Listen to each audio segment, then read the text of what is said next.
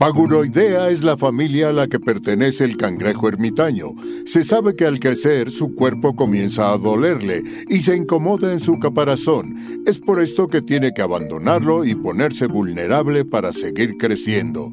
Bienvenidos a Paguro Ideas, un programa sobre técnicas de productividad y organización para resolver problemas simples y complejos de la vida diaria. Mejora tu calidad de vida y tu salud mental. Yo soy Rafa López. Yo soy Pepe Valdés. El programa de hoy surge gracias a uno de nuestros queridos escuchas que nos hizo la propuesta de este tema y de otros varios muy interesantes, pero que tiene que ver completamente con la masculinidad y el sentirnos grandes y poderosos, pero además seguros y bien organizados.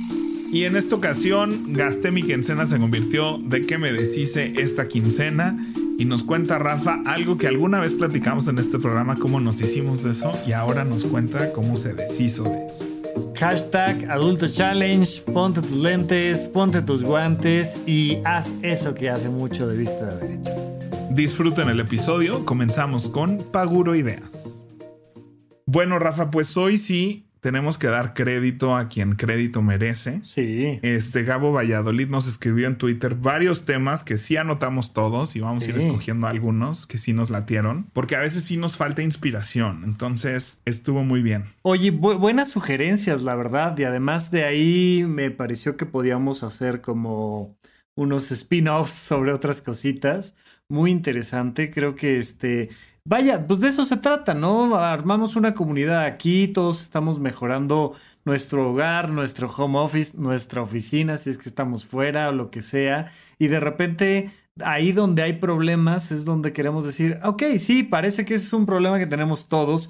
Y el tema de hoy, la verdad, muy divertido, muy interesante. Tiene, tiene que ver con un montón de cosas, desde el concepto mismo de la masculinidad y de la autosuficiencia y de hablarle a un adulto para que haga las cosas y cosas así. Entonces yo creo que está padre. Pues hoy vamos a hablar de, mm, de la caja de herramientas, ¿no? Por ponerle un título. Ajá. Porque realmente vamos a hablar pues de, de, qué pasa con todas estas reparaciones del hogar. Justo ayer, justo ayer se descompuso mi refrigerador. Ok, ajá. Entonces por eso como que puedo conectar con eso porque es una de las cosas que no voy a arreglar definitivamente. Pero fíjate que yo, pues yo sí era muy malo para todas estas cosas. O sea, siempre he sido muy bueno para las manualidades, ¿no? O sea, es que, eso era lo que te iba a decir. O sea, yo tengo la idea de aquí, el handyman de los dos eres tú. O sea. Sí, ahorita. Híjole, ajá. Pero, o sea, siempre me ha gustado como las maquetas, el Lego, este, todo esto de construir, pegar, cortar, colorear, pintar. Eso siempre me gustaba, pero pues las herramientas como tal, ¿no? Pues sí me intimidaban, ¿no? Además, como tú dices, es esta cosa de la masculinidad que a mí, pues obviamente en mi adolescencia y en la exploración de mi sexualidad, la masculinidad era algo que me intimidaba mucho, ¿no? O sea, además mi hermano sí era así como el macho alfa, ¿no? Buga por excelencia. Este que después ahorita te cuento en qué acaba toda esa historia con mi hermano. Porque viví con él y fue muy chistoso esa parte. Y entonces a mí los taladros y los martillos y todo eso, había un carpintero cuando vivíamos en un edificio en la Condesa, había un carpintero que tenía su taller ahí que se llamaba Don Félix y su asistente era Don Diego. Y Don Diego a la fecha sigue yendo a casa de mis papás a hacer todas las este, cosas que sean necesarias, ¿no? Pero entonces siempre era como pedirle a don Félix o a don Diego que arreglaran todas esas cosas. Y cuando me voy a estudiar producción de teatro a Canadá, llego así y me dan mi lista de útiles y botas con casquillo de acero, guantes de protección, pinzas, ¿no? Llave de tuercas, y yo dije, ay, bueno, pues seguro va a haber por ahí una clase. Es como cuando en la prepa te piden, pues, tu bata de laboratorio, ¿no? Exacto, y dices, ah, o sea, va a haber por ahí una materia. Poco me iba a imaginar yo que dos años de mi vida iba a construir escenografías y montar escenografías de 9 a 5 todos los días. De lunes a sábado, ¿no? o sea, yo casi, casi fui a mi escuela de producción, fui a escuela de carpintería. Obviamente vas cambiando de puestos y así pero construí y monté muchísimo, ¿no? Y cableados y conexiones, aprendí a soldar y no leve, o sea, no es de que un día me dieron una clase de aprender a soldar, o sea, de que tuve que soldar andamios enteros y estructuras completas, o sea, no así, era así como yo tuve que tomar la presión, ajá, sí, sí, era diario. no, no, no era una cosilla y de ahí medio nos enseñaron, ¿no? O sea, construí mucho, mucho, mucho y de muchos tipos y muchas formas. Tuve grandes maestros. Mi maestro de construcción era, fue el head carpenter del Circo del Sol los primeros 15 años de, del Circo del Sol. Entonces, pues era un fregón, ¿no? Y le encantaba México. Falleció hace poco y nos pusimos muy tristes porque era un tipazo y adoraba México. O sea, entonces yo era de sus consens porque nada más porque venía de México y él adoraba México y yo le llevaba siempre dulces mexicanos y cosas así. Pero bueno, ya me salí de la, ya me fui por la tangente. Pero ahí pues le perdí el miedo a las sierras, a los taladros, a, a todo ese tipo de cosas, como que ya incluso, o sea, aprendí a manejar mesas de sierra, sierras verticales, o sea, aprendí a hacer cosas bastante peligrosas y complejas, que ya poner una repisa o montar una cortina en la casa, se me empezó a quitar muchísimo el miedo, ¿no? Al contrario, me gustaba pintar las paredes, todas las paredes que, que hay en mi casa yo las he pintado, ¿no? O sea, como que todo lo pero, pero fíjate, ahí, ahí haces un comentario muy importante, que hay un factor de miedo, o sea, son cosas entre comillas simples, son cosas que todos de alguna manera podemos hacer, pero si hay un factor del, del riesgo físico, del miedo de no sé qué estoy haciendo y si lo hago mal puede haber una consecuencia económica o física o tal. Y, y, pasa algo con el tema cultural, que es que normalmente al hijo varón mayor de la casa es al que ponen a, a ver, y pásame el taladro, y pásame el no sé qué, y tal, tal, tal, tal. Y a los demás no, y especialmente a las mujeres, ¿no? Y me he topado con tres o cuatro chicas que viven solas o que viven en sus casas correspondientes hoy en día como adultos y se sienten muy orgullosas, pero verdaderamente les ves el orgullo de decir, yo aquí tengo mi caja de herramientas con mi taladro y lo voy a hacer yo. Y, hay una cosa ahí como de empower, ya sabes, ¿no? Que, que justo estábamos platicando, eh, ya saben que tenemos cine debates en, en Horizonte 1 y tenemos estas sesiones platicando películas en tiempo real y analizamos la película de No soy un hombre fácil, que es como este mundo al revés.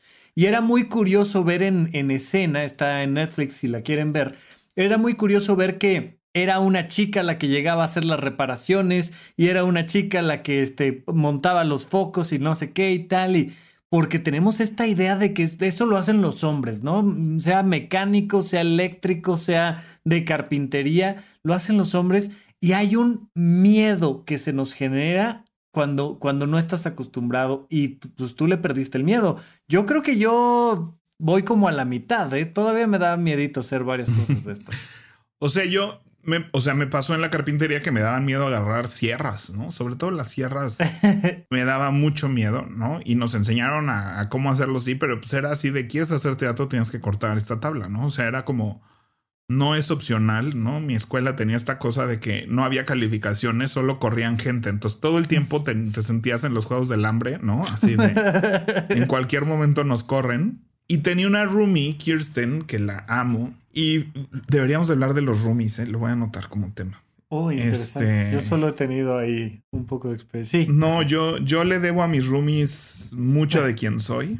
Mucho, mucho, mucho de quién soy. Y, y, Kirsten es así de, pues pon la repisa. Fuimos a Ikea, compré una repisita ahí que nomás había que taladrar la pared. Y yo, pero es que esta pared no es como de, no era de tabla roca. Y me decía, no, pues pasas un imán, vas midiendo dónde están los. Y yo, así de, ¿qué me estás hablando? ¿Cómo que pasas un imán? ¿Ves dónde caen las vigas? Ahí marcas, ¿no? O sea, una cosa. Y es algo muy poco común en las casas donde yo he vivido en México y allá es muy común, ¿no? Claro, sí, sí, sí. sí. Estas casas de tabla roja que hay que encontrar donde está la, la vara de madera. Y entonces ya me enseñó así pum, pum, pum, y lo haces y ya. Y era la primera como que me decía, oye, pues, ¿no? Pues arréglalo, pues Es como, pues, sí, como, como amárrate los zapatos, o sea, las agujetas, ya, Porque punto. En México, pues, varios tenemos el privilegio de tener una señora que viene a limpiar, ¿no? Y de que, pues, le hablas a don Félix o a don Diego para hacer esas cosas y, ya, ¿no? O en mi caso, a mi papá. O sea, mi papá es el que, oye, pa, este, ¿me puedes poner esta lámpara? Sí, mis papás ambos son ingenieros electromecánicos. Entonces, saben perfectamente hacer instalaciones eléctricas de una casa sin bronca y por tanto, O sea, aquí en, en, México, que todo es concreto y tornillos y demás, es de, ah, sí, mira, vamos a hacer esto y esto y esto y esto. Y él es el que hace, ¿no? Entonces de repente, ay, pues hay que hablarle a mi papá porque se cayó la puerta del closet o porque se no sé qué y pues le hablo a mi papá y, mi, mi, madre hace lo suyo ya solo cuando físicamente requiere más fuerza, pues entonces le habla a mi papá y ya lo hacen juntos, pero pero ¿y el niño que es doctor y podcaster? O sea, pues no. No, no, no se hace uno inutilito. Entonces yo agradezco como haber vivido eso porque a mí construir un mueble, hacer, ¿no? Los buros de mi cuarto los hice yo. Este, o sea, como ese tipo de cosas ya no me espantan, ¿no? Sí, obviamente pues no tengo el taller que teníamos allá, que era precioso, ¿no? Y entonces así como que digo, no, bueno, pues es que ahora necesito el taller divino primer mundista que teníamos allá. Claro, no, para que yo construya, ¿no? Porque entonces aquí no tengo ni las herramientas, ni la protección, ni el tipo de cosas que se necesita para hacerlo fresamente como yo aprendí a hacerlo. Pero sí, sí le agarré gusto. O sea, yo hacer un hoyo en la pared y montar un tornillo y un taquete y hacer lo que siento que es algo que todos deberíamos de hacer. Y ya, spoiler alert, yo creo que se va a hacer el adulto challenge. Sí, de acuerdo. Este, pero creo que le empecé a agarrar el gusto a las herramientas, ¿no? Le empecé a agarrar el gusto al Home Depot y buscarme mi taladro, mi lija, mi caja de herramientas. Sabía que tenía que tener en una caja de herramientas. Como que cambió esa perspectiva y cuando me vine a vivir a México, este, yo solo como que dije, necesito yo tener todas estas herramientas en mi casa para cuando pase esto y todo. Plomería si no me meto, por ejemplo, ¿no? O sea, ahí sí, ¿no? Pero todo lo que es como tipo carpintería y hoyos y montajes y colgar cortinas. Pero y también te podrías meter a plomería, o sea, te digo porque mi papá fue el que cambió la última vez la, la llave del, del fregadero y pues nomás fue y dijo, ah, compré tal cosa y la montó. Y ya, no, o sea, que, que, parece muy sencillo, pero ya, ya, ya, lo platicaremos. Oye, y la caja de herramientas suele ser precisamente un, un área en nuestra casa que tiene cosas que no necesitamos, que las que necesitamos no sabemos dónde están y las que realmente necesitamos no existen.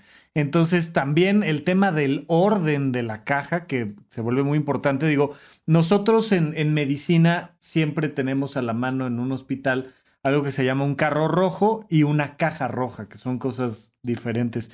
Pero la caja roja es algo muy parecido a una, una caja de herramientas y el carro rojo pues es una cosa también que podrías ver en un taller y por supuesto que está perfectamente bien ordenado porque no es lo mismo ponerle este, un mililitro de adrenalina a alguien que alguna otra cosa. Entonces tienes que abrir un cajón y todo tiene que estar súper a la vista y tal y...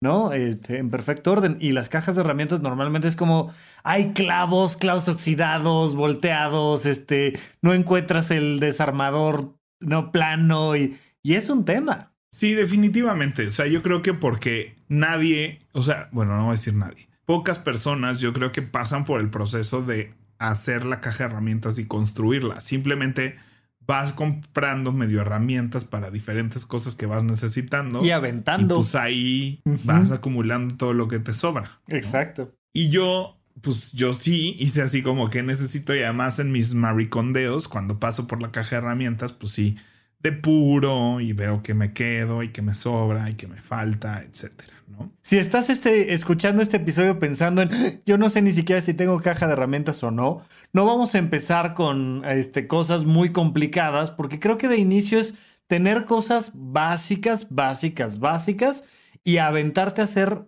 pequeñas reparaciones. Y si necesitas algo, bueno, pues sí, contrata a un profesional y no le tengas miedo tampoco a a decir, oye, necesito que alguien venga y haga esto, y adelante, y asómate, ¿no? Creo que podemos hacerlo por ahí.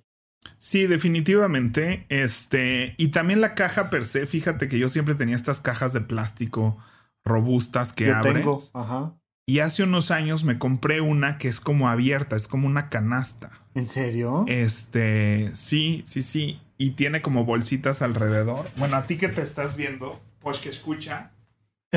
este, Vamos a ver, Pepe, Pepe se está tomando un minutito para ir por su caja de herramientas, pero no, yo, yo tengo efectivamente Ah, ok, ok, ok. Sí, es como una, eh, sí, como una bolsita, ¿no? Este. Es como una canasta rígida. Ujú, como cuando uno va al súper y en vez de agarrar el carrito, agarras las canastitas estas, pero más pequeña y con accesorios a los Sí, lados. es como para- de 20 por 30 Ajá. por 30 de alto. ¿No? Ok.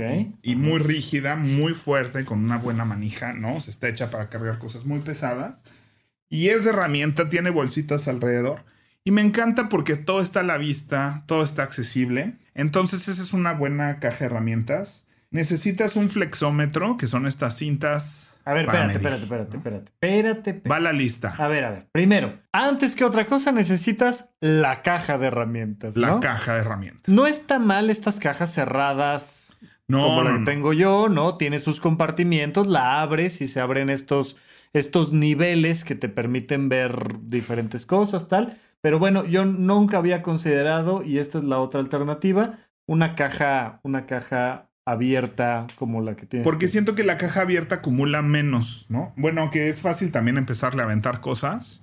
Para mí es más fácil como limpiarla y escombrarla y así porque está siempre abierta. Ok, y de inicio, pues, insisto, si es tu primera caja de herramientas, creo que es importante que adentro quepa, yo creo que el instrumento más grande suele ser normalmente el, el El martillo. entonces con que quepa un martillo grande es más que suficiente y no necesitas la Non Plus Ultra Super Pro, a menos Sí, que no, no, quieras, sí, ¿no? Pero una... O y son digo, esta es baratas, de 30 más o por menos. 30 por 40, ¿no? Ajá, sí, ajá. esta no, no me acuerdo ya cuánto me costó, tengo muchos años con ella. Ajá. No sé si era de lo más barato que había, ¿no? Pero, pero me fascina, me fascina, Oye, me y, y fascina. siguiendo el proceso de, de maricondeo, pensando en que ya tienes una caja de herramientas, creo que sería importante poner, no sé, este, como un tapetito viejo o un algo donde puedas colocar todo en el suelo.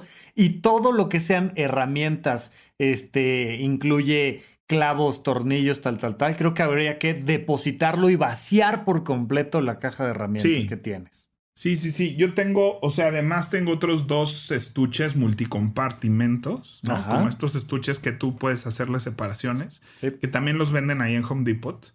Los tengo aparte porque me pare- me- se me hace más cómodo que ir con la caja de herramientas por todos lados solo para escoger un clavo. Oye, estos estuches multicompartimentos, o sea, yo me estoy pensando como en estas cajitas que tienen su, su propia tapa, o sea, son como, pues como donde guarda uno los tés o cosas así como de cocina, pero Sí. para herramientas, o sea, donde pones Sí, ahí, mismo Home- sí, son organizadores que puedes hacer para, Ajá.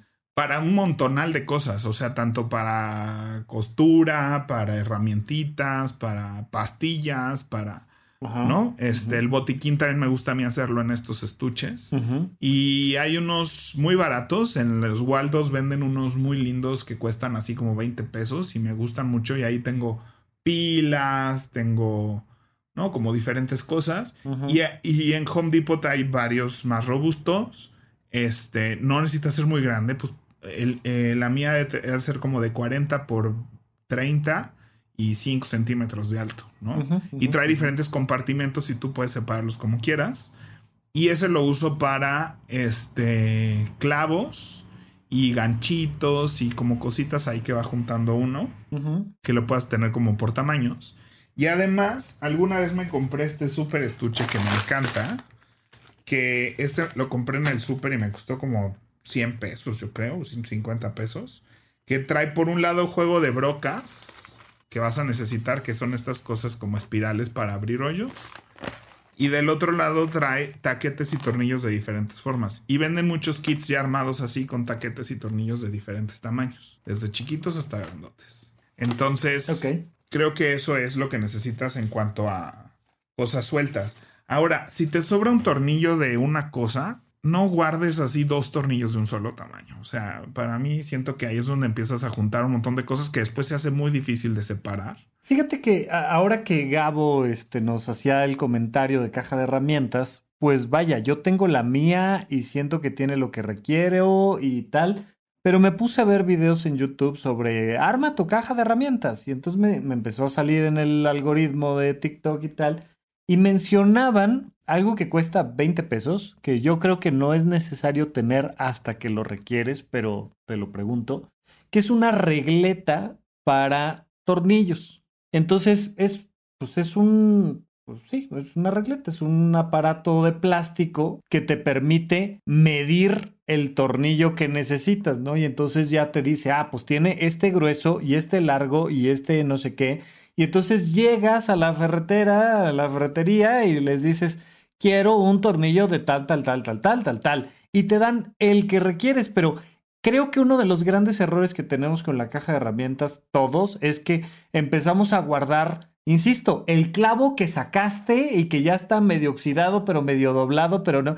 Y no, o sea, si, si tienes un paquetito de clavos de tal medida y otro de otra, y un tornillo y una rondana, sí, pero que tengas como tu kit, ¿no? Y que no sea ahí un bonche nada más aventado. O sea, los clavos son como monedas de 5 centavos, o sea, ¿no? O sea, te compras un paquete, una cajita de clavos Por que un cuesta peso. 15 pesos y, y la tendrás toda tu vida, o sea, Claro. ¿no? Son ese tipo de cosas que... Que van a la basura, ¿no? ni hablar. O sea, van a la basura. Sí. ¿no? O sea, compra tus clavos y no vuelvas nunca a ir a una ferretería por un clavo. O sea, Ajá. ten un compartimento de 5 por 5 con clavos y listo. No necesitarás otro clavo en tu vida, ¿no? A menos que seas carpintero. Lo mismo pijas. ¿Qué es una Y pija? este, una pija, pues es esta cosa que gira y, es- y entra, ¿no? Como un tornillo, pero que no lleva tuerca y que tiene una punta puntiaguda. Muy bien, una pija. Es la descripción gráfica de una pija, supongo. Sí, sí, sí, sí. Sí. O sea, el tornillo lleva tuerca Ajá. y la pija no, la pija entra así, ¿no? Ok. Lo que entra en un taquete es una pija. Un taquete es este pedazo de plástico o de madera. Ya casi todos son de plástico, la verdad. Es raro que te encuentres un taquete de madera, pero pues antes era así un pedacito de madera que metías en un hoyo. Sí, correcto. para cuando que sea que presiona contra la pared. Es cuando vas a colgar una repisa o algo que carga mucho peso, Sí, como una tele o como una repisa, sí. necesitas primero hacer un hoyo en la pared con, un taladro, taladro, y ajá. una broca, Sí, ¿no? Luego metes un taquete del tamaño del hoyo. sí. Y entonces ahí el taquete, la punta de la broca, o sea, ves tú más o menos de qué tamaño vas a necesitar. Y entonces el taquete tiene una medida, el eh, la pija tiene una medida para ese taquete y la broca tiene la misma medida. Entonces si vas a hacer un hoyo de un cuarto de pulgada, pues usas una broca de un cuarto de pulgada, con un taquete de un cuarto de pulgada, con un tornillo de un cuarto de pulgada. Y digo, normalmente, o sea, si voy a Walmart y compro una repisa, suele venir con su taquete y su tornillo y, ¿no? El, el Sí. alma de la... ¿no? Pero siempre es bueno, o sea, son muy chafas a veces lo que traen. Es correcto. o fallas una vez y ya no tienes, ¿no? Y, y siempre, eso sí es muy, muy, muy recomendable. Compren de estos kits que traen taquetes y tornillos para ese taquete. O sea, hay muchas cajitas. O sea, puedes comprar taquetes por un lado y tornillos y pijas por otro lado. Claro. Pero es mejor si compras los kits que traen sus taquetes con sus tornillos. Claro. Porque entonces ya no tienes que andar como adivinando de cuál le pones. Como este que te enseñé aquí, pues es que solo tú estás viendo, mejor ya no te enseño cosas para describírtelas para la gente que nos escucha.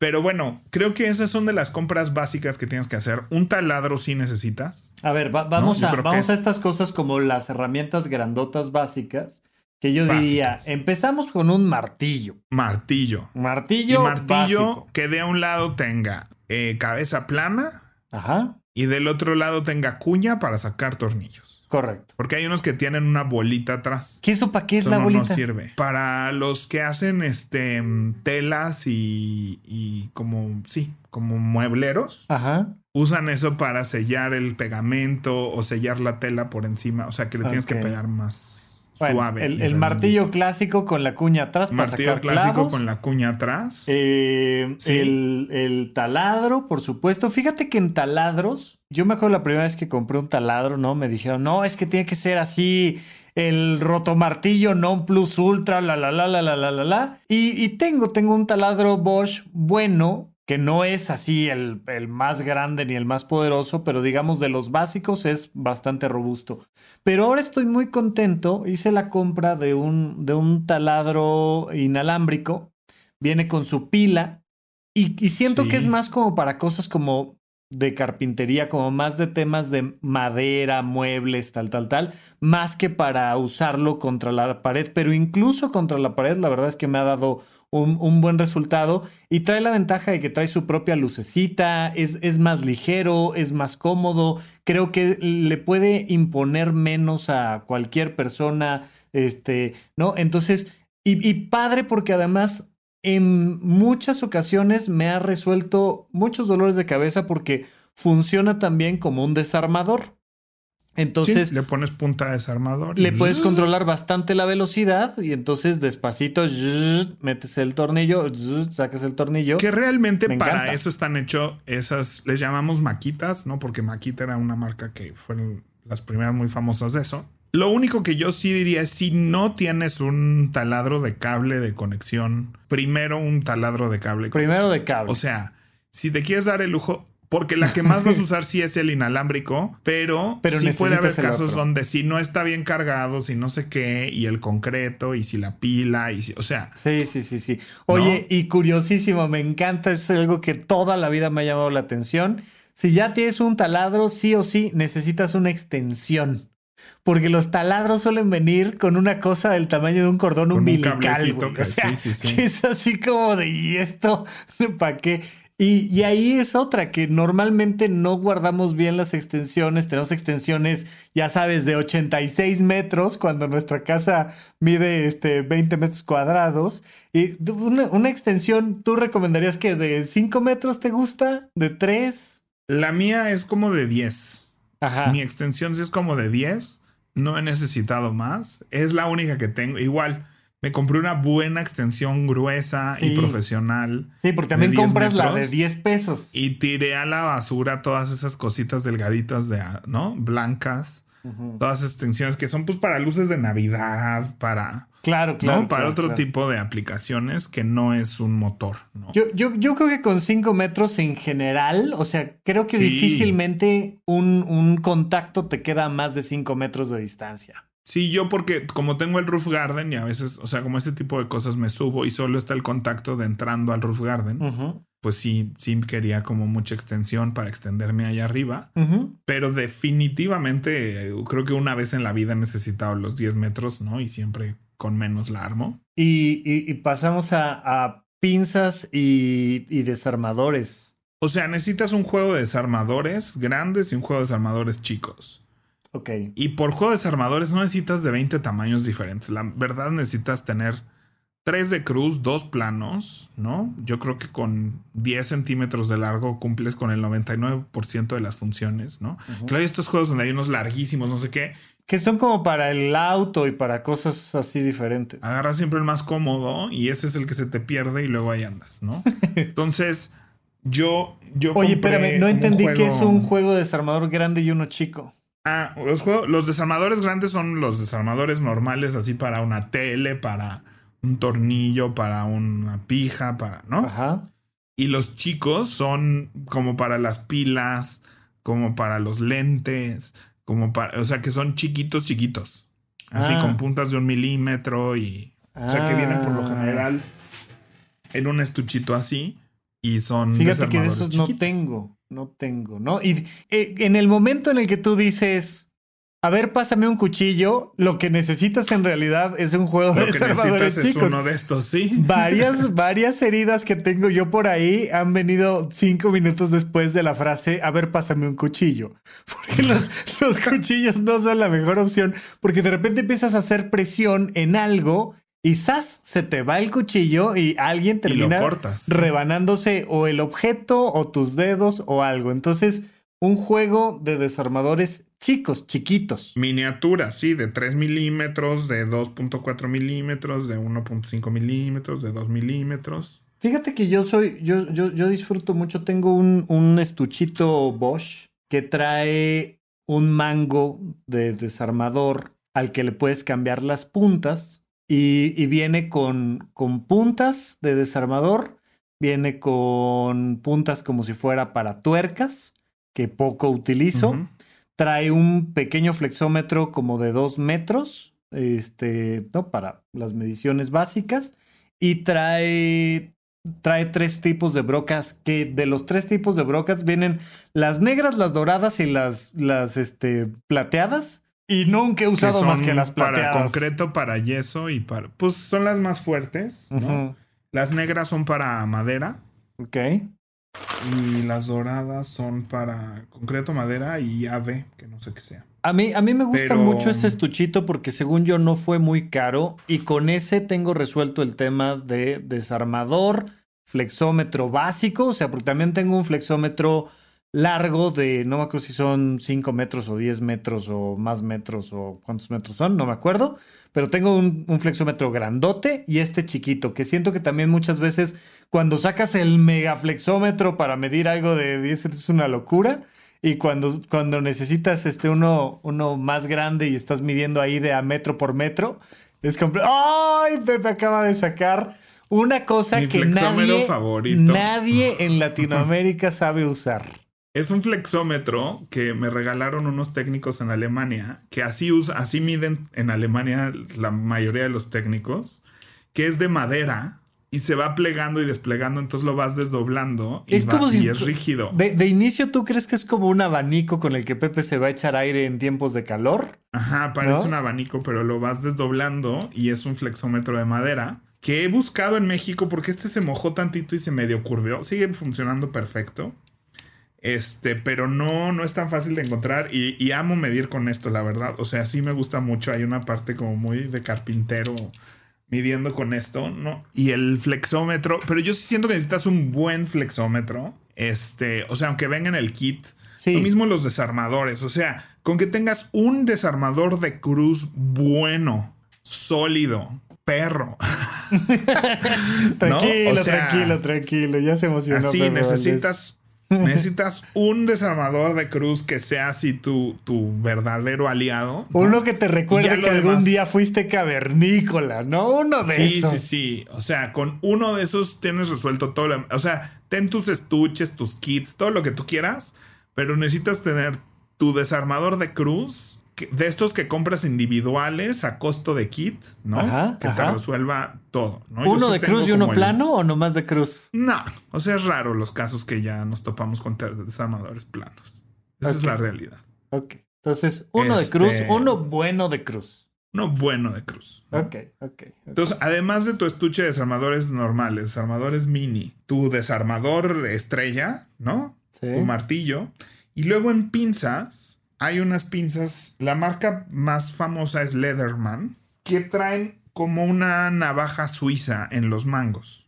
Entonces tiene para cortar, hay de muchos, hay de muchos niveles y precios, ¿no? Ok.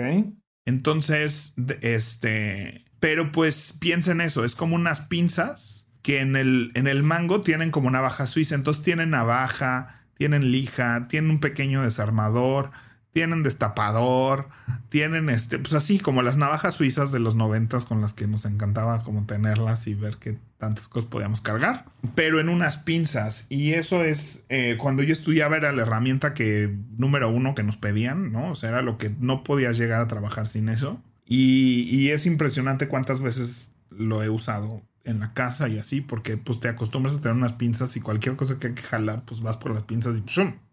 Fíjate que Entonces- a mí no me lo pidieron en la escuela, pero sí lo utilicé. Cuando estaba yo en el internado, y esto ya lo platicamos aquí en Paguroideas, yo traía en mi, en mi cinturón siempre estas pinzas Leatherman que hasta que no llegué a Paguroideas no sabía que así se llamaban, pero que traen pues en un extremo las pinzas en sí mismas, pero que traen navajas, pero que traen un desarmador. Hay unas que... La mía en particular en el internado tenía una lámpara. Uno, uno de los utensilios era una lámpara, porque en aquel entonces no, los celulares no tenían este flash, esta lamparita. Y entonces, pues siempre cuando llegaba a explorar una garganta de alguien, inmediatamente sacaba yo mis pinzas y era mi lamparita. Pero luego hay que, había que cortar muchas veces botellas que traen soluciones salinas o Hartman o no sé qué de estas que ponen intravenosas y había que cortarlas para diferentes cosas. A veces había que cortarle la ropa a alguien y, y- y era muy, muy útil y de verdad fue una de las cosas que me gustó mucho traer siempre ahí porque para cualquier cosa las empecé a usar fuera del hospital también. De decir, ah, mira, Claro. aquí y trae y traigo y no sé qué. Y, y una herramienta muy completa, compacta, sencilla, linda. O sea, vale mucho la pena. Y yo creo que con eso, bueno, a mí sí me gusta tener mi nivel. Ah, bueno, un nivel claro que es básico. Digo, ahora los celulares traen nivel. No, no, no. Son bastante o sea, hay, buenos, hay- pero- o sea, y especialmente ahora los celulares traen incluso para medir longitudes. Yo no voy a confiar en un Sí, celular para no medir. un- preci- no. Digo, está buenísimo porque si no traes un Nah, flexómetro, sí, sí, pues, haces pero- y sacas un, te das una idea de cuánto, cuál es la altura de esta habitación para comprar una cortina. Me ¿no? O doy sea, más ideas más con mis brazos y mis cuartas y mis. O sea, entonces No, no. Mi novia me hace- me hace mucha burla porque, porque cuando veo algo digo, ah, sí, debe de medir como 15.5 centímetros. Y claro que le atino porque sé exactamente de estructuras anatómicas que tengo cuánto mide, ¿no? Y entonces de repente, metro 80, ah, bueno, pues es tantito más de mi altura y esto, y si extiendo los brazos y el del codo a la... al- a los nudillos y mi cuarta, por ejemplo, sé perfectamente, tengo un defecto físico aquí eh, ventilando cosas. Hay, un movimiento que puedo hacer con el dedo gordo, que, con la mano izquierda que no puedo hacer con la derecha. Y yo sé que de punta a punta de mi dedo gordo a mi dedo pequeño de la mano derecha son 20 centímetros y con la otra son Ujú. 21, ¿no? Y entonces son cositas que digo, ah, esto mide 21 centímetros. Estoy seguro, punto y se acabó. Fíjate que yo aprendí a hacer eso en la escuela, pero allá trabajamos en pulgadas y pies.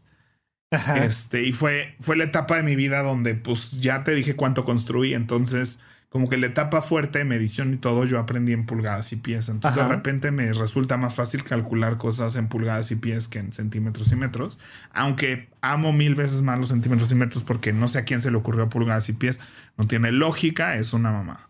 Pero bueno, yo sé que si doblo mi dedo meñique, ¿Sí? y lo hago rollito, ¿no? O sea, lo doblo bien. De nudillo a nudillo es una pulgada exacta. Y también sé que de las, eh, de las, de la primera arruga de mi mano a mi codo es un pie. Y en mis botas de trabajo tenía marcados en mis botas el pie. Y entonces, haz de cuenta que tenía dos rayas por dentro de mis botas que marcaban el pie. Y entonces iba alineando las rayas y podía ir caminando y midiendo cuántos pies Claro. media algo en el piso, ¿no? Y te vas haciendo de esos. Pero bueno, un nivel es importante también tenerlo. Oye, ya nada más ahí, este, porque pues Da Vinci nos enseñó esto, ¿no? Bueno, obvio no lo enseñó él, pero, pero es muy famoso el hombre de Vitruvio y cómo la, la distancia que hay si extiendes los brazos así, si te paras y pones los brazos como en cruz, la distancia que hay de tus dedos, de, de, un, de los dedos de una mano a los dedos de la otra, pues son básicamente la misma distancia de tu altura. No todo el mundo tiene esa cosa, pero pero más o menos es como un, un, detalle interesante. Ajá, entonces, nivel. Sí es importante descubrir eso. Sí. Este... Y ya, si me pongo muy piqui, o sea, si nos queremos poner ya muy pro y te sobran otros 150 pesos en tu presupuesto, unos guantes, unos guantes de protección, no tienen que ser estos de carnaza así gigantes como para agarrar una viga de acero que se usan mucho esos de carnaza y demás, como más bien para cuando vas a cargar algo muy pesado, lo usan mucho las, las personas que, que, mueven tanques de gas y cosas así, ¿no? Pero no, no sí. te da la precisión para estar trabajando en casa, eh, poniendo una repisa. Sí, entonces es para protegerte, pues sí, de que si te pega un, ¿no? O sea, si estás trabajando con un taladro, si estás trabajando si te tallas, si estás agarrando una superficie rugosa que no se te lastimen las manos, o sea, ¿no? Si estás trabajando con madera, que no te astilles, si estás trabajando, o sea, ¿no? Pero te tiene que permitir esta flexibilidad. Estoy buscando aquí los míos. Yo, yo busqué ahí en Amazon unos guantes y, y digo, creo que, o sea, en Amazon te encuentras todo, sí, pero mira, creo son que es parecidos mejor ir como a, los de gimnasio. Ajá. Sí, este tipo de cosas tienes que sentirlos, ¿no? Y el, los míos son bastante delgaditos, bastante, bastante delgaditos, uh -huh. ¿no? Tienen un refuerzo hacia las palmas y hacia adentro del Son como de ¿no? caucho, una cosa así los tuyos, ¿no? Son de caucho como para adentro, pero son de tela como hacia atrás, ¿no? Ajá, exacto. Entonces la eso. parte de adentro queda como de caucho, sí. pero hacia atrás es, es tela. Son muy parecidos a los de gimnasio. Sí. Este, y unos lentes de protección si no usas lentes. Este, unos lentes de plástico para protegerte los ojos. Sí. Porque pueden volar cosas, ¿no? Yo aprendí a usar eso obligatoriamente, ¿no? En Canadá, pues tenía yo que usar botas con casquillo de acero, lentes de protección, guantes, o sea... sí, porque además estabas en un taller, ¿no? O sea, es decir... En un taller con regulaciones sindicales y una serie de cosas, ¿no? Claro, claro. Entonces como que me acostumbré a eso y si no traigo eso me siento que me voy a morir, ¿no? O sea, siento que, este, que en cualquier momento me voy a astillar, ¿no? Entonces así de muy rudo, muy rudo, así construyendo un buró, pero me da miedo astillarme, me da, ¿no? Y es, vuelvo a esta cosa cultural. Fíjate que obviamente, pues yo así aprendí a ser técnico. Y cuando llego a México a ser técnico, pues acá los técnicos son acá rudos, machos, este, ¿no? O sea, es de putos usar guantes. Y yo, pues por eso, ¿no? este, Ah, pero es así de no, no, o sea, no es esa parte del macho de si estoy en peligro soy más hombre y no me voy a cuidar, ni me voy a proteger, ni me voy a poner un arnés para no caerme, porque claro. Eso es así, es, te hace menos hombre, ¿no? es súper tóxico eso, o sea, a mí me tocó muchas veces, o sea, lidiar con muchos técnicos así de, bueno, aunque te sientas menos hombre, te pones el arnés, te sube, ¿no? Y te pones el casco aunque sientes que tu masculinidad está comprometida, ¿no? O sea, yo no te quiero llevar al hospital, güey, me da mucha hueva, ¿no? y, te lo, y es difícil, es muy difícil lograr eso. lo logré en varios montajes, pero. Que he platicado con, con alguien que es especialista en temas de seguridad que trabaja en Estados Unidos. Y justo platicábamos de eso. Es que la productividad está de alguna manera peleada con la seguridad. O sea, lo más seguro es no hacer nada. Es lo más seguro del mundo. Y mientras más vas como haciendo cosas, pues tienes que ir asumiendo ciertos riesgos. Y mientras más rápido, más eficiente, más, pues tienes que ir asumiendo cada vez más riesgos. Y creo que nuestro público y la gente que nos escucha, ¿no? Creo que ya podemos superar esta cosa de la masculinidad de no me voy a cuidar, ¿no? Claro, claro. Sí.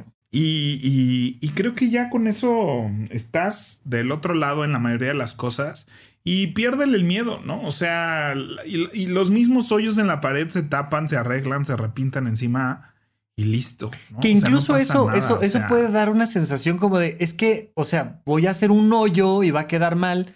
Pues de una vez vayamos platicando cómo hacerle para reparar el hoyo, Pepe, porque fíjate, yo sé, ok, le pones yeso, lo aplanas ahí tantito el yeso, pintas y ya está. No tengo idea de cómo hacer ese yeso.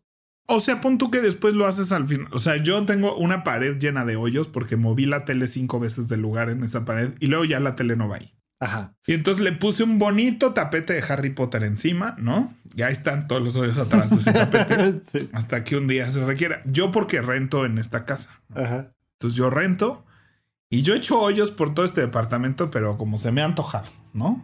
Donde sí es terreno que ya no me meto, por ejemplo, si hay un mosaico, que hay que reparar el mosaico o hay que reponer el mosaico y ciencia, ¿no? Entonces, si no es tu propia casa, ahí sí nunca te metes con un mosaico, ¿no? Pero con una pared de yeso, dale, o sea, la rellenas de estuco, ¿no? Le pones yeso encima, le repintas las paredes y ya. O sea, yo lo que sugiero es que hagas esto cuando vas a repintar una pared que deberías repintar cada dos, tres años las paredes.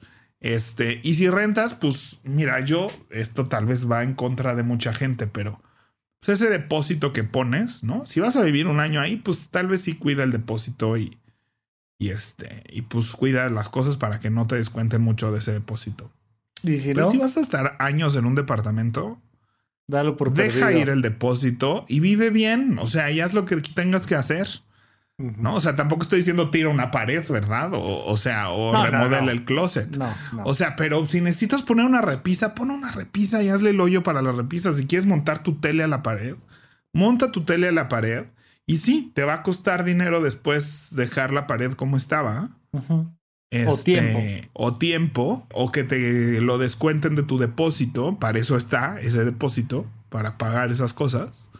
Y pues sácale jugo, ¿no? Porque esta gente que vive ocho años en un departamento y al final así de, ay, mi depósito seguir intacto. No va a estar intacto, güey. O sea, que o no viviste en el departamento, no le hiciste, no lo tocaste, no, no, no. Las paredes siguen, nunca, nunca, nunca se manchó una pared. O sea, claro que se va a tener que pintar el departamento. Claro que, o sea, no, es ilógico creer que después de estar años en un departamento te van a regresar tu depósito intacto es otro tema entero, creo, por completo, pero este... Pero bueno, la cosa es que te des permiso de, de hacer tu... ¿Cuántas veces hemos hablado de tener tu casa bien? De, entonces, pon una repisa, pon la tele donde la quieres poner y pues permítete jugar con eso. Oye, el perico o estas cosas que yo siento que sí hay de momento ciertas cosas que una pinza puede no ser suficiente. Es, es difícil que te topes como con tuercas, ¿no? O sea, siento que es más como para cambiarle el aceite al auto y así.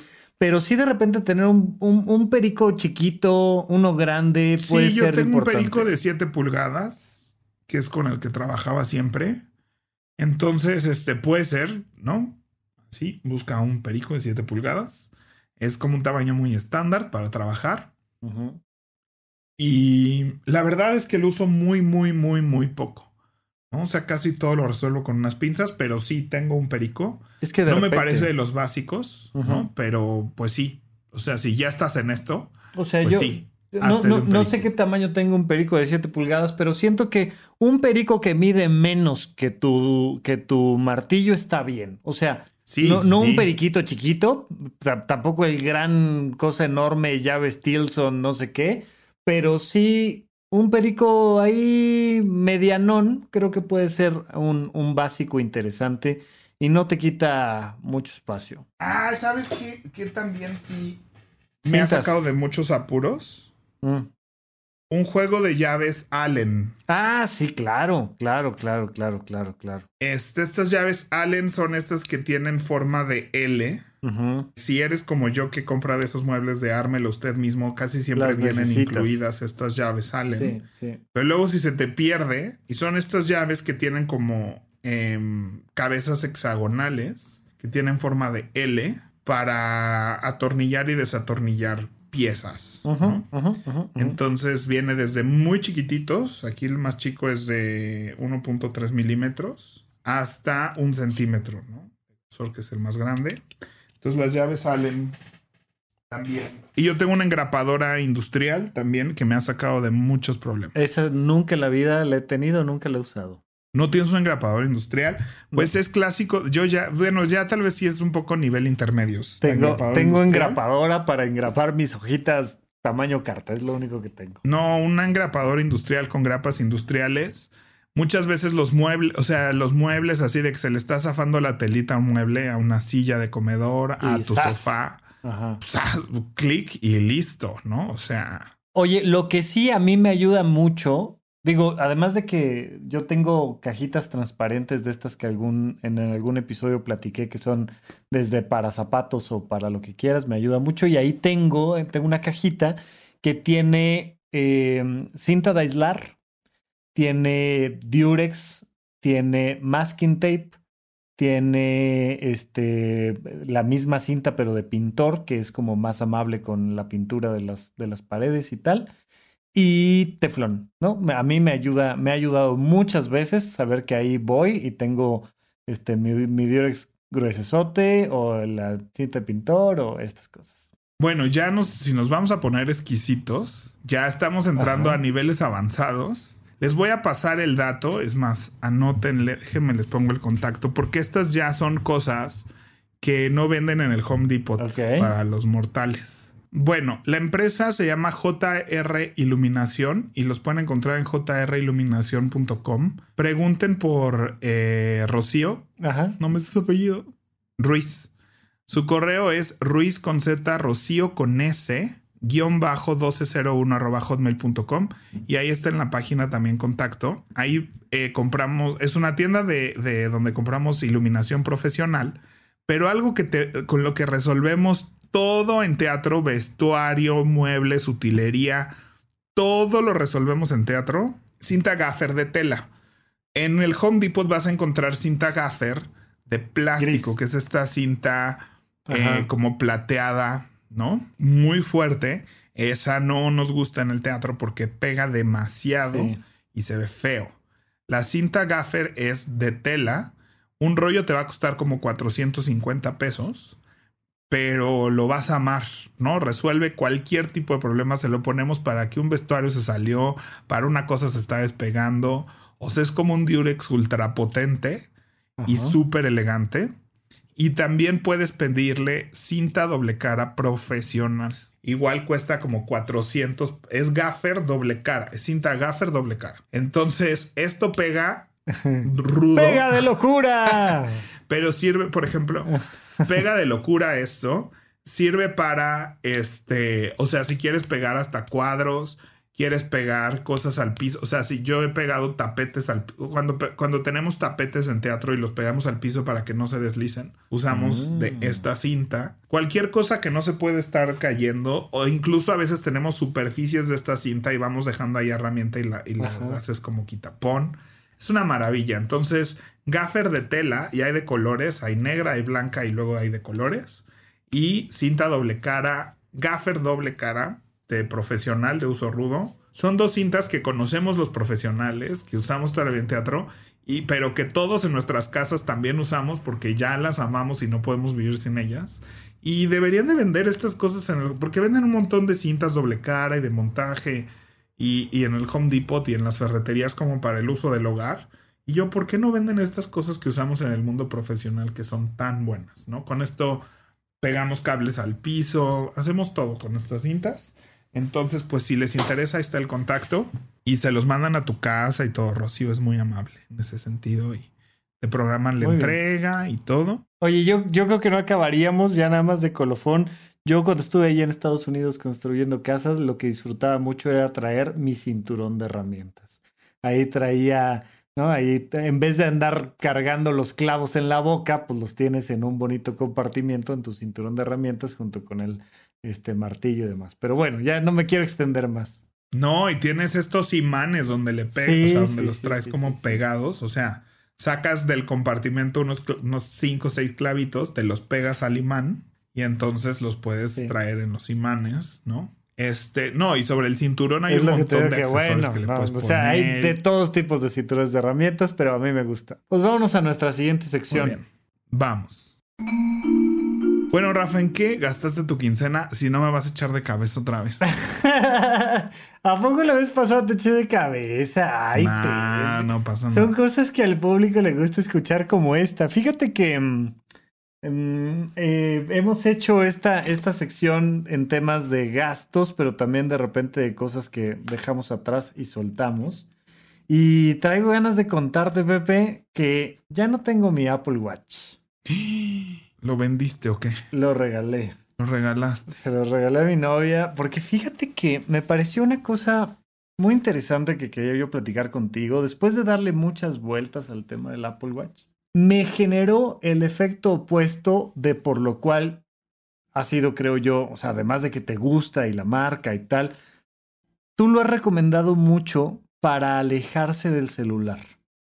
¿no? ha, sido como una herramienta que a ti te ha ayudado a decir, a ver, es, es, nada más me llevo como lo pequeño que necesito del celular y lo traigo aquí y no ando cargando todo el celular y no me meto a redes y tal, tal, tal. A mí el efecto que me dio después de mucho pensarle era exactamente al revés. Sentía que no podía alejarme del aparato. Entonces, que ahora ya no solo traía el celular, sino que además traía el Apple Watch y me llegaba el mensaje al celular, pero me llegaba el mensaje al reloj, pero me avisaba de cosas, pero me decía, párate, muévete, o haz, o no, o tal, o la alarma, o la notificación, o el pod, o sea, y la sensación que me dio a final de cuentas a mí, o sea, ya, ya después lo reflexioné porque primero lo usé 30 días, 24/7, o sea, nada más para cargarlo lo traía en la noche y tal, y para medir el sueño, y ya luego platicamos tú y yo aquí justo en el podcast de que no era la mejor opción, entonces me lo quitaba en las noches y tal. Y después de algunos meses de estarlo usando, empecé a usarlos unos días y otros no, y la sensación era tremenda, sentía, me sentía mucho más ligero, más a gusto, más cómodo cuando no traía el reloj que cuando lo traía. Y, y prefería mil veces, este desbloquear el celular con, con, eh, ya sabes que traes el cubrebocas y el, reloj te ayuda a desbloquearlo automáticamente y tal. Prefería meterle la clave que, traía, que traer el, el reloj. Y entonces llegué a un punto en el que dije, no, lo tengo que dejar ir, lo tengo que soltar, no me gustó, no es para mí y se fue mi Apple Watch. Pues me parece muy bien. Fíjate que a mucha gente le pasa eso, le pasa eso de que se siente más conectado al, al celular. Yo siento que es gente que no, o sea, que tal vez no era, es una cuestión de modificar qué quieres recibir y qué no, y no estar como en el default de que todas las notificaciones ahora pasan. Pero creo que también es muy válido decir, no, no, no me dio paz, no me dio, no me hizo hacer, no me motivó. Mm, o sea, me gusta más traer mi reloj que se ve más bonito que traer las carátulas de Apple. Este, y creo que es súper válido, ¿no? Y creo que hiciste muy feliz a tu novia, estoy seguro. Seguro comprarle una nueva correa para que disfrute, ¿no? Y sienta como que está estrenando algo. Este, y me parece bien, muy bien. Recuerden que en esta sección también hablamos de lo que nos deshicimos y me parece un gran ejemplo y un poco antiintuitivo de lo que hubiéramos pensado que iba a pasar. Sí, y fíjate que ya nada más para cerrar el tema, incluyo a todos los relojes inteligentes. O sea, no se me antoja medir mis pasos, no se me antoja medir las distancias, no se me antoja que me dé mi frecuencia cardíaca, no se me antoja que diga que tengo 96 de saturación de oxígeno, no se me antoja nada de ninguna marca de reloj inteligente, ando muy feliz sin reloj y cuando me tengo que poner un reloj y me pongo mis relojes este, clásicos, ¿no? Mecánicos, los disfruto mucho más. Entonces, pues ahí en eso se me fue mi quincena. Nada más y nada menos. Bueno, pues vamos a nuestra siguiente sección. Sí. Bueno, pues ya hicimos nuestro spoiler de cuál va a ser nuestro adulto challenge.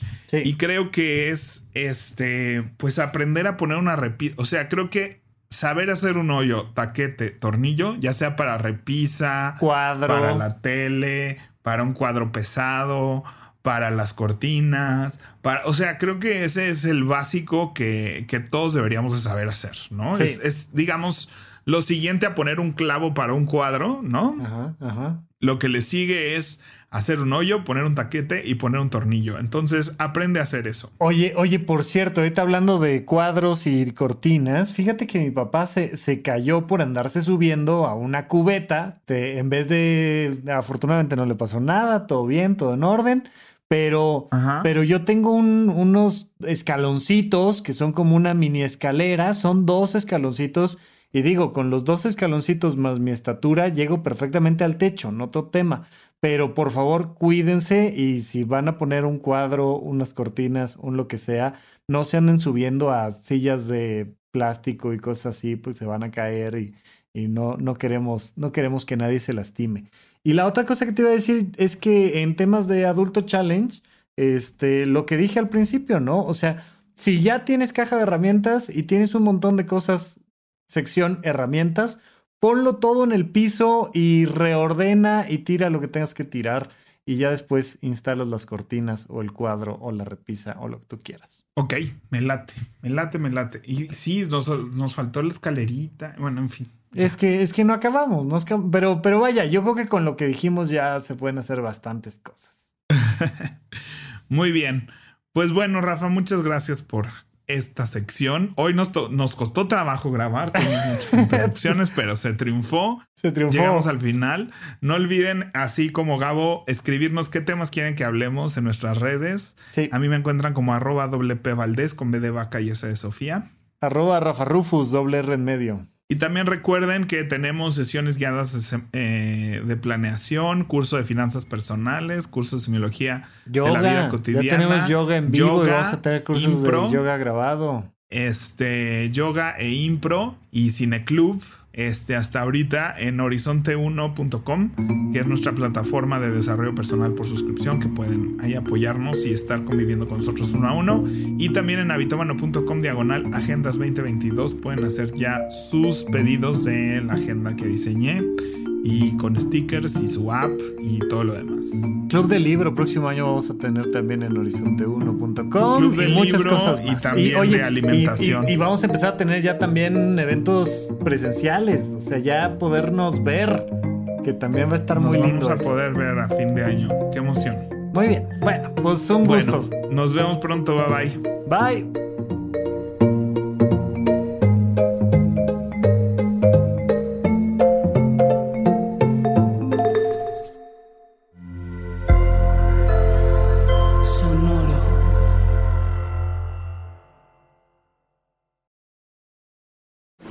Protect your dream home with American Family Insurance.